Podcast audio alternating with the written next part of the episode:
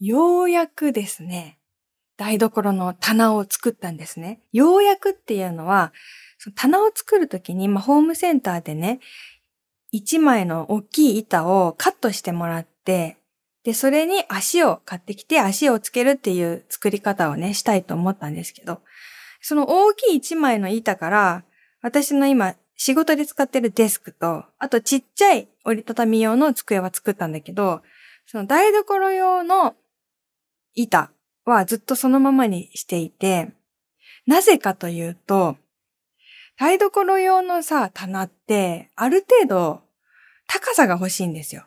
私の仕事用のね、机はね、だいたい70センチぐらいの足の長さでよくて、これはもう他の人もだいたいそのぐらい、70センチ、60センチから70センチぐらいが、まあデスクのちょうどいい高さなんですよ。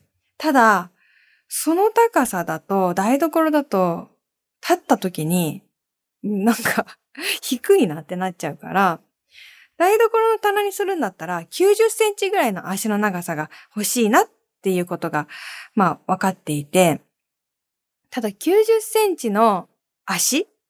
足だけで買う90センチの足が全然なくて、あるにはあるんだよ。あるにはあるんだけど、高いんですよ。1万4千とかしたんですよ。でさ、1万4千円の足だよ。1万4千円の足。まあ、そりゃ足をつければさ、棚になるか知らないけど、1万4000円あれば、棚買えるでしょ、普通に。もっといい棚買えちゃう話じゃん。だからもう抵抗しかなくて、私 DIY したい気持ちと、その、DIY はしたいけれども、その1万4000円払いたくないという気持ちこれで3ヶ月ぐらい拮抗してまして。ようやく踏ん切りがついたので、まあちょっと手に届く範囲の足を買いまして、その台所の棚を、板を買ってから2ヶ月以上経ったかな。夜な夜な作ってみたんですね。うん。いい感じにできたはできたんですよ。だけどね、まあ仕方ないことだとは思うんですけど、まあ、グラグラだね。その90センチ高すぎるのよ。やっぱり足が長ければ長いほどぐらつくんですね。こういう、その棚状のものっていうのは。これはしょうがない。これはもう本当に誰がどうやっても。だってすごいしっかりついてるはついてるんだもん。いっぱいネジ止まっててさ。だからグラグラするけど壊れそうなわけではない。ただグラグラするだけ。丈夫なの。丈夫なんだけど、長すぎてグラグラするんですよ。だからね、炊飯器とかを今置くようにしてるんですけど、もう毎日炊飯器炊きながら、その、毎日お米炊きながら左右に揺れてるのよ。もう、ゆらゆらゆらゆらしながらお米を炊いてる。あの、なんか、ライブハウスのちょっと空いてるスペースとかで、一人で揺れてる人ぐらい揺れてる。そんな状態でお米を炊いてます。藤岡みなみのおささらナイト皆さん、やっほー、藤岡みなみです。今週もポッドキャストオリジナルでお送りしていきます。ハッシュタグは番組本編と同じ、おささらナイトをつけて、ツイッターなどでつぶやいてください。よろしくお願いします。皆さんは、お盆は何をしていたんですか？ね、お盆っていうのがあったよね、この一週間の間に。でもさ、お盆っていつから、いつまでが一般的なんですか？お盆休みというのは。まあ、人それぞれだとは思うんだけど、大体このあたりっていうのがあるじゃないですか。だからさ、私何回も調べたのよ。お盆、いつから？お盆、いつまでとかさ、いろんなキーワードで調べたんだけどさ、それで検索するとさ、お盆がいつからなのか、いつまでなのかわからない人ばっかり見つかってさ、その、お盆いつって検索するとさ、お盆いつって言ってる人ばっかり見つかっちゃうんだよ。結局何もわかりませんでしたよ。はい。なので、まあ大体、まあざっくりとお盆だったんだろうなっていう認識はあって、私はね、やっぱフリーランスというか自営業のね、立場なので、あまりお盆休みっていうのはきっぱりないんですよ。まあ普段からね、土日とかもあんまりなくて、あの、休日も働いたり、平日に昼寝したりしてるわけなんですけれども、まあ、今週、うん、土日はね、あの、親戚の集まりのお盆の集まりがあって、うちのおじいちゃんの初盆ですね。1月に亡くなって、まあ、最初のお盆ということで、あの、お寺さんを呼んでっていうのがあったんだけど、私はちょっとその集まりには行けませんで、まあ、本当に行きたかったけどね。まあ、いろんな考え方もあると思うんですけど、うんうん。ちょっとその奈良でのみんなの親戚の集まりには行けず、リモートでちょっとね、通話何回もしたりして、あの、リモートお盆をやっていましたね。まあ、おばあちゃん元気そうで嬉しかったんですけど、なんか 今何してるの？って聞いたら、もう親戚何人だ？まあ、5、6人ぐらい。まあ、いつも飲み会みたいなのをね、お盆と年末年始してるんだけど、あの、リビングでダラダラみんなでいろいろ喋りながら、おつまみ食べながら、まあ、法要は一通り終わったよっていうところで、今、今ちょうどなんか辛いカレーを食べてるよ って、ビデオ越しにね、教えてもらって、うん。カレー、なんかリーっていうさ、レトルトカレー知ってます？あの、なんか、それの300倍辛いカレーっていうやつを、なんか、おっちゃん、あの、おじさんが買ってきて、それをみんなで回し食べしてるところだよとか言って。なんか辛くて涙が出てるよみたいな。で、300倍辛いカレーっていうの、200倍辛いカレーっていうのがもともとあって、で、それを普段そのおじちゃんが食べてるんだって、泣きながら。でも、そう、300倍辛いカレーっていうのを見つけたから、ちょっとみんなで食べようと思って持ってきたって言って、それをみんなで食べてるところで。でもさすがに辛すぎて食べれないから、おばちゃんが、いろいろなチーズを入れたり、卵を入れたりして、辛くないようにして、みんなに回し食べしてるっていうやつやってて。で、おばあちゃんが、なんか、うん、辛ないで、とか言ってさ、すごい可愛い、可愛く、楽しく、あの、食べてたので、なんかそれを見て、まあ、おばあちゃん元気そうで嬉しいなって思ったし、そういうふうにみんなでくだらないことをする集まりっていうのが私も本当に大好きで、うん、一年の中で一番大好きだったなと思って、このお盆と年末年始の時間がね。だから行けなくて残念だけど、みんなが言ってくれたから、うん、よかったなっていうのもあるし、私はもうひたすら、あの、こっちで祈るしかないっていうね。みんなのね、無事、世の中の人たち。もう誰も、誰のこともその、責められないというか、お盆、おじいちゃんの初盆っていうのはね、もう命がけで行く価値があるイベントだなとも思いますし。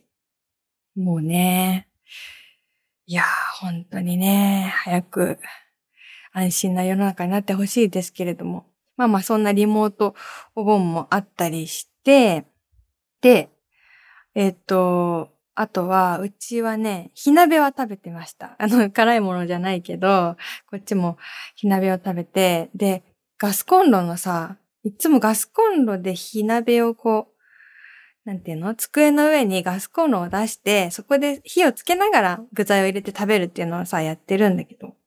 もうガスコンロやろうと思ったら、そのガスがなくて、えーって、あるあるじゃないですか。ガスコンロ使おうと思ったらガスがないって、そのガスボンベ。えー、どうする買ってくるみたいな。でも、もう今食べようとしたのにだるいよねみたいななって、結局その台所のコンロと往復しながら、一回具材を入れるごとに一回台所のコンロに置くみたいな。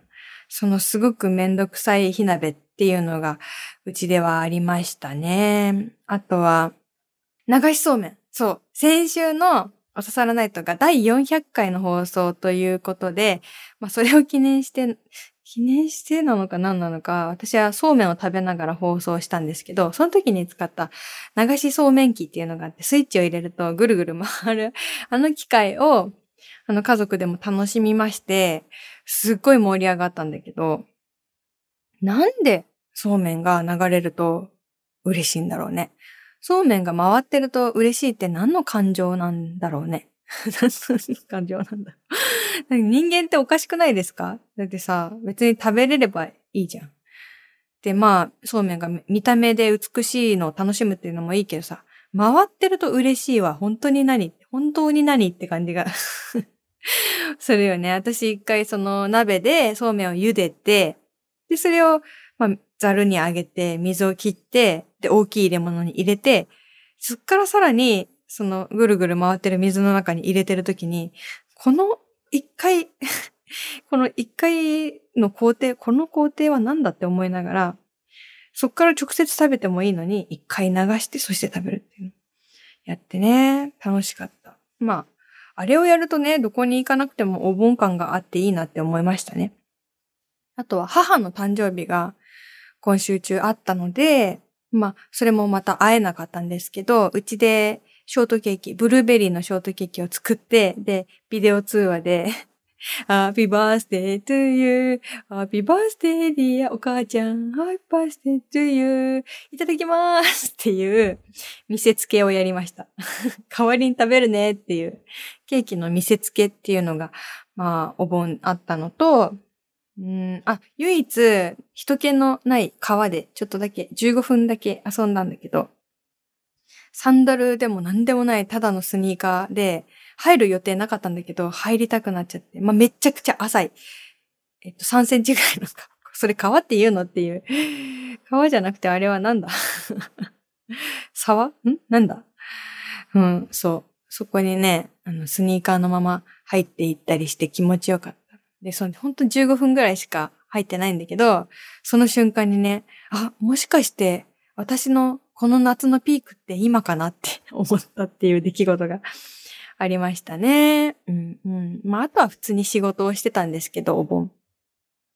取材をね、2日連続で受けることがあって、まあ、本が出たばっかりなのでインタビューをしていただくのが本当にありがたいんですけど、1日目、あんまりうまく答えられなくて、しどろもどろになってしまって、まあ、すごく反省をして、で、翌日もインタビューあって別の媒体ですけど、その、一日目うまくできなかった反動で、就活生みたいな受け答えになるっていうことが 起こりましたね。はい、それはこうで、こうで、こうだからです、みたいな。もうそのインタビュアーの人も、なんかびっくりしちゃって、いや、なんか、なんでこんなにハキハキしてるんですか みたいな。あ、それはですね、昨日、あの、ぐだぐだだったので、その反省からこのようになりました、みたいな。言わんでいいことまで言うっていうのがありましたね。うん。基本的にはこの一週間もどうしたら私の新刊が売れるんだろうっていうことをずっと考えていたお盆でしたね。本当にどうしたら売れると思います？本当に誰か教えてっていう感じなんだけど。難しいよね。なんか読んでくださいってさ、言ってもさ、ダメだし、北風と太陽じゃないけどさ、読んで読んでとか言ってもさ、じゃあ読みますともなんないしさ。うん。ね、普段本を読まない人もいるわけですし、そういうね、人にどうやって本屋さんに行ってもらうかとか、どうやって興味を持ってもらうかとかっていうことをね、ずっと考えて、やっぱり本を書いただけでは終わりじゃないので、そこから先どうやって伝えていくか、インタビューもそうだけど、本当に難しいんですよね。本ってさ、その、本をまあどういう本ですって言って紹介して伝える能力っていうのもやっぱもう一つ必要になってくるじゃないですか。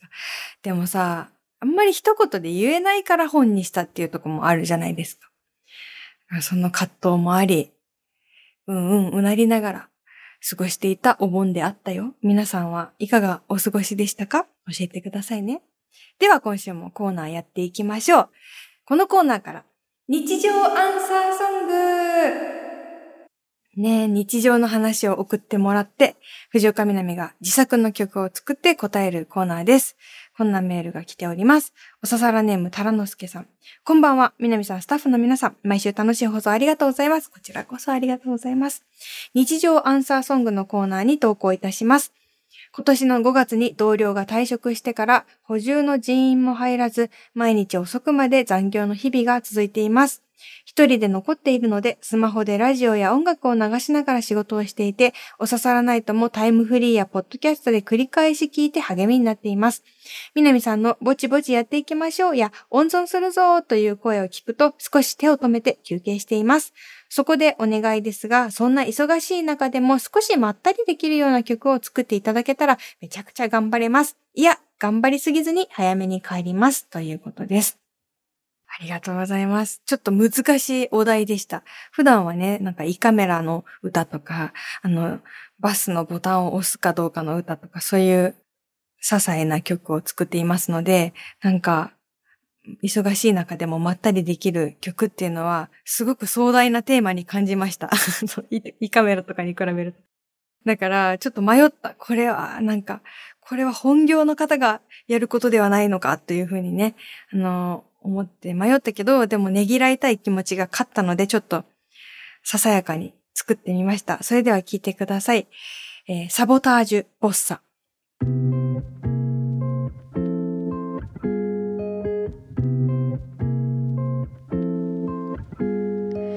日曜なのに仕事真夜中なのに仕事半分サボりつつアイス食べながらやるよ。机に足上げちゃうよ。ピザの出前戻るよ。不真面目にはなりきれない自分のこと。ちょっと嫌いじゃないけど今日は限界かもね。こんなのたかが仕事大事なのはお散歩。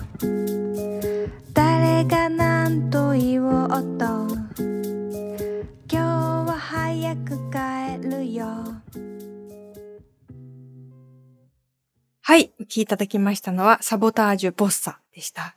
サボタージュのね、ボサノバということで、あの ボッサ、サボタージュとね、迷ったタイトル、どっちがいいかな。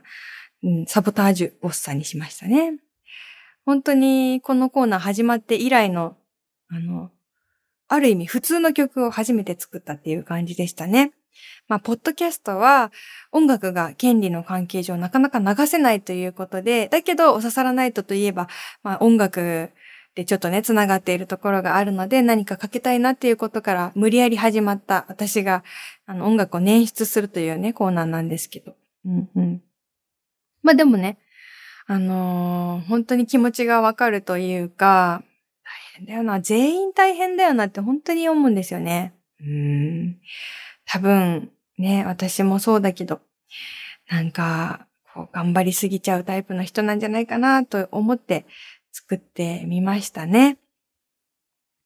そしてお刺さらないと、こう、繰り返し聞いてくださってるっていうのが本当に嬉しくて、繰り返し聞く価値があるのかどうか、すごく不安。そんなこと言っちゃダメ。繰り返し聞いても面白いようにしたいですね。うんうん。これってすごくあると思うんですよ。その同僚が退職してから人員が足りないと。で、友達からもよく愚痴を聞くんですよね。うん。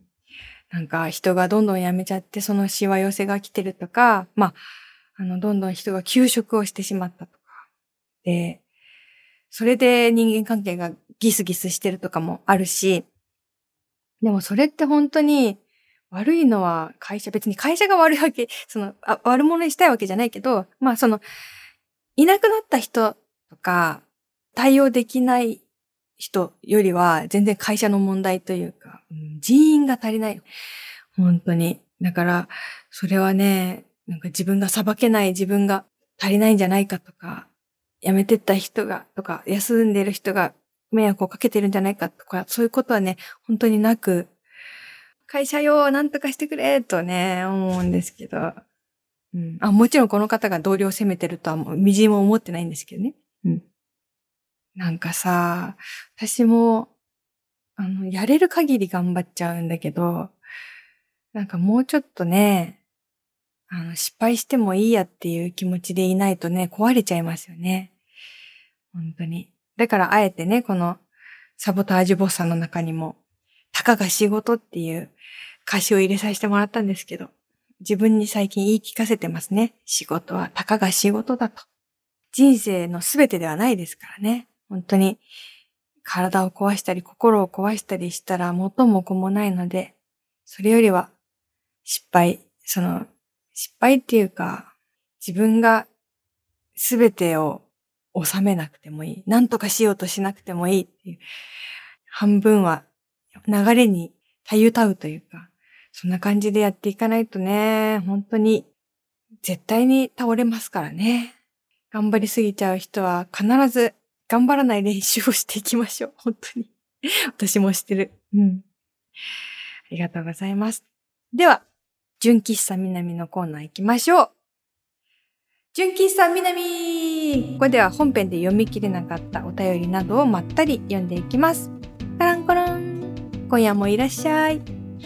えっとですね、えー、今日はちょっと濃いカルピスを皆さんに差し上げます。疲れてると思うので。うん、いつもより少し濃いめのカルピス、氷付き。はい、どうぞ。えー、では、今週はですね、本編の方がテーマが好きな匂いということでしたので、えー、その続きのメールも読んでいきます。おささらネーム、天の弱坊や。みなみさん、こんばんは。こんばんは。天の弱坊やの好きな匂いは土の匂いです。今、ベランダでいくつかの花を育てているんですが、土の匂いを嗅ぐと自然を感じ、心が落ち着きます。これは本当にそう。本当にね、いいですよね、土の匂いね。うん。土、私、これちょっと過激かな。土に帰りたいですよね。でも、でも仮装されると、なかなか土に帰る機会もないよね。土に帰りたいですよね。な、なるべく。いつかその時が来たら。うん、土ってさ、そういうものじゃん。もう、今までのいろんな歴史いろんな生き物とか、いろんな植物の命とかが詰まっているものじゃんすごいよね、そう考えると。そん、そう。そういうことを考えちゃうとさ、もう眠れなくなっちゃう。なんかそういう壮大なものが身近にある生活って本当に良くて。うん。だから私も、今プランターですけど、植物を育てている一つの理由に土を触りたいからっていうのも一個あるかもしれないですね。うんうん。続いて、藤岡みなみ様。先日はメールを読んでくださってありがとうございました。ハワイのあややです。さて、私の好きな匂いを紹介させてください。私は白のお店を通り過ぎる時に香るあの匂いが大好きです。新宿駅雑踏の中、コンクリートジャングルに疲れた私が向かうは改札。もう早く家に帰りたいと早歩きになった瞬間に鼻先をスッと通り抜ける柔らかな匂い。なんだろうこの匂い。生まれたての赤ちゃんの頭皮の匂いがしませんか？都会の狭間で疲弊した心に束の間のオアシス、そう、ベイビーヘッド。あまりにもいい匂いがするので、以前思わずお店に飛び込み、匂いの正体を探りました。お店の方に、赤ちゃんの頭皮の匂いしません？この匂いどこから出てるんですか？と聞くと、ちょっとこいつ何言ってんだわかんねえよっていう表情をしていました。だよね、怖いよね、こんな客が来たら。店員さん曰く特定の何かから香るのではなく、白の店頭に並べられた様々な商品の匂いが掛け合わさって、この匂いが生まれているそう。だからかどうかわからないけれど、白という字面を見るだけで赤ちゃんの笑顔が私の脳内には広がります。いい匂いで大好きです。えー、そうなんだ。あの、コスメショップ？まあ、香水とか、なんか、ハンドソープとかメイク道具とか、まあそういういろんなものが売っているおしゃれなお店ですけど、そうか、その匂いが混ざると赤ちゃんの匂いみたいに感じるのか。赤ちゃんの匂いっていい匂いだよね。私、一番最初に嗅ぎまくった赤ちゃんの匂いは妹の匂いなんだけどさ、妹離れてるから、年が。6つ、7つ、6つ。だから子供の時から妹の匂いばっかり嗅いで、頭の匂いとかいい匂いだなって思ってたんだけど。うん。そういう匂いなのかな？ベイビーパウダーっぽいのかな？その、だって赤ちゃんの匂いはさ、ちょっと汗臭い、あ、でもミルクの匂いか。ミルクの匂いっぽいのか。いいですね。その新宿駅のさ、ちょっと赤ちゃんのミルクの匂いとは真逆のさ、場所でさ、その匂い嗅ぐとちょっとふっと、こう、心が元の位置に戻るみたいな、そんな体験ここにあるはずがない匂いって面白いですよね。私はなんか渋谷でさ、もう渋谷に何年も行ってないけど、渋谷のなんか、東横百貨店のなんかエレベーターの近くにお茶屋さんがあって、いつもそこを通るたびに、お茶って思う。渋谷を通るたびにお茶って思う瞬間があって、これわかる人いるかな？あと、どっかのデパートの1階にもその同じお茶屋さんがあってさ、そこを通るたびに、お茶！なんか、でもそこのお茶屋さんで買ったこととかは一回もないんだけど、なんか、そう、渋谷とお茶、デパートとお茶とかさ、その場所と自分とあんまり関係がないものの匂いがその場所の記憶として結びついてるっていうのちょっと面白い体験だなって思ったりするけど。うん、皆さんもこれあるんじゃないですか？このなんかその食べようとしていい匂いだなとか、この香水の匂いいい匂いだなとかじゃなくて、本当に関係がないのにここでこの匂いするよなみたいな。こういうお便りはいいですね。ありがとうございます。はい、じゃあ匂いのメール終わりまして、普通のメールになりました。おささらネーム、いのくまさん。みなみさん、こんばんは、こんばんは。お誕生日おめでとうございます。ありがとうございます。えー、ツイッターで生配信をされていたのをお料理しながら聞いていました。ゆるくて癒されました。私もみなみさんの少し前にお誕生日を迎えました。30歳です。ここ数年周りでは結婚をしたり、子供を産んだりと同世代の子たちのライフステージがどんどん変わっていっています。私はそんな予定もなく、そしてそこまで強く結婚や出産をしたいという気持ちがあるわけでもありませんでした。でも、仲のいい友達たちが次々と環境を変えていくと、どこか置いていかれたような気持ちになってしまいます。このままで大丈夫かな ?10 年後、20年後、寂しくなっていないかな？とそんな時、お仕事の関係で50代、60代の女性たちと出会いました。同じ性別や世代でも、その経験や価値観は様々。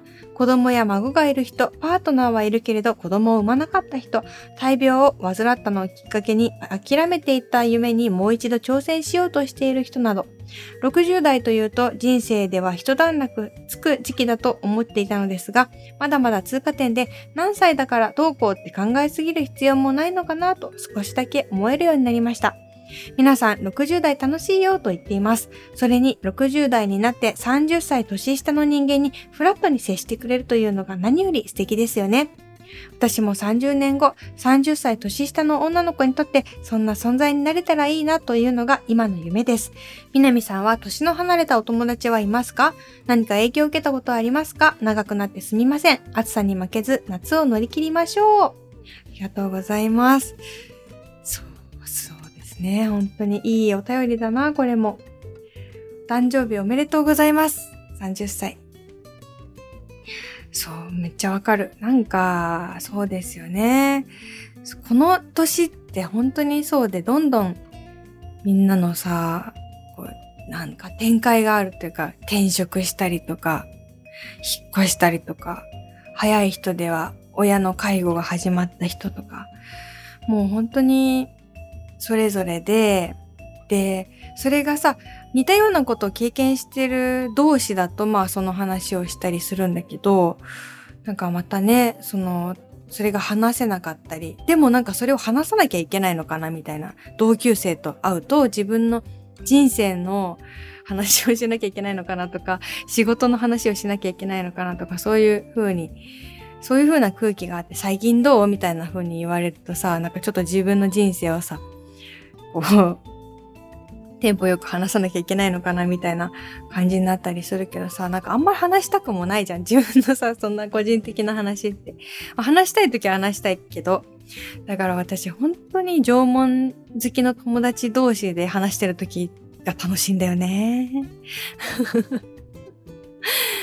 なんか、こう、同級生と話してても楽しいけど、なんかしんどい時がやっぱあって、趣味の友達との話が楽、その、プライベートの話をしなくていいっていう楽さ、うん、があって、本当に縄文友達が、縄文友達はいろんな年のね、友達がいて、本当に趣味でつながるって大事なことなんだなっていうのを、すごくさ、当たり前のことっぽいじゃん。趣味の友達は大事って。なんか、火を見るより明らかな話なんだけど、こは私は初めて実は知って、縄文の友達、貴重だな。やっぱ、うん、何時間でも話せる。あと畑の友達？畑のこともね、畑始めたの去年ですけど、畑の話も何時間でも喋れる。初対面でも畑の話だったら2時間ぐらい喋れるなって思ったりするので、本当にね、うん。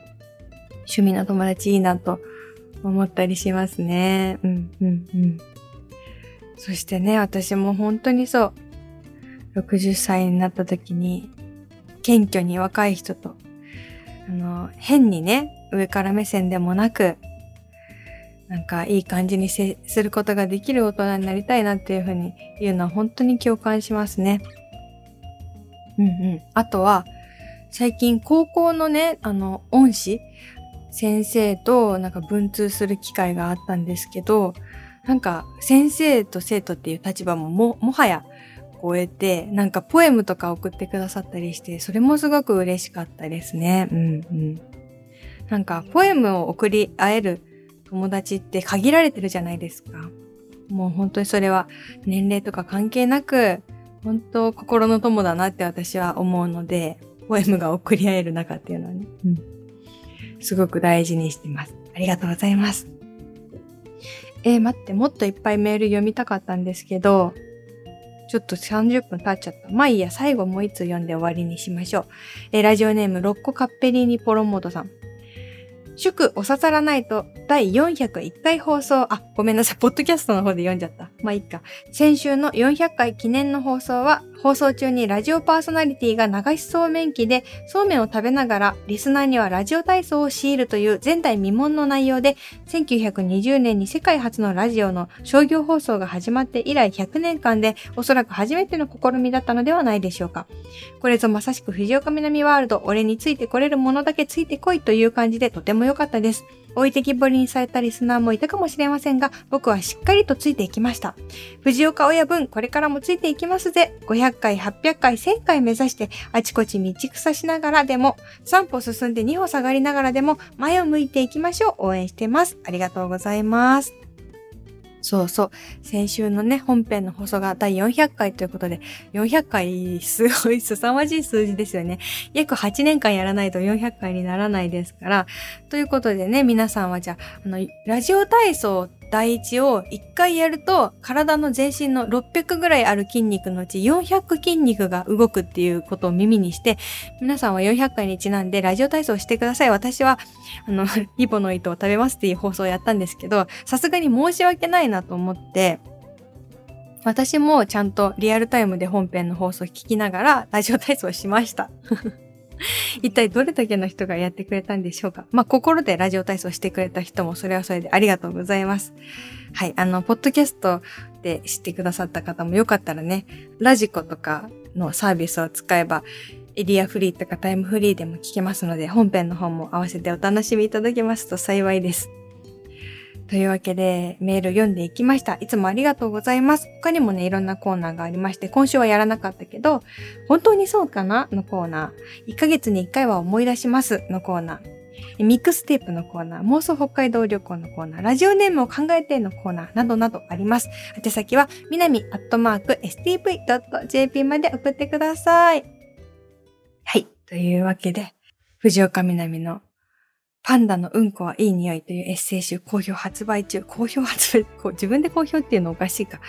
うん、多分好評発売中なので、あと Amazon での発売も始まりました。至るところから購入することができますので、よかったら、よかったらというか、なるべく買ってほしい。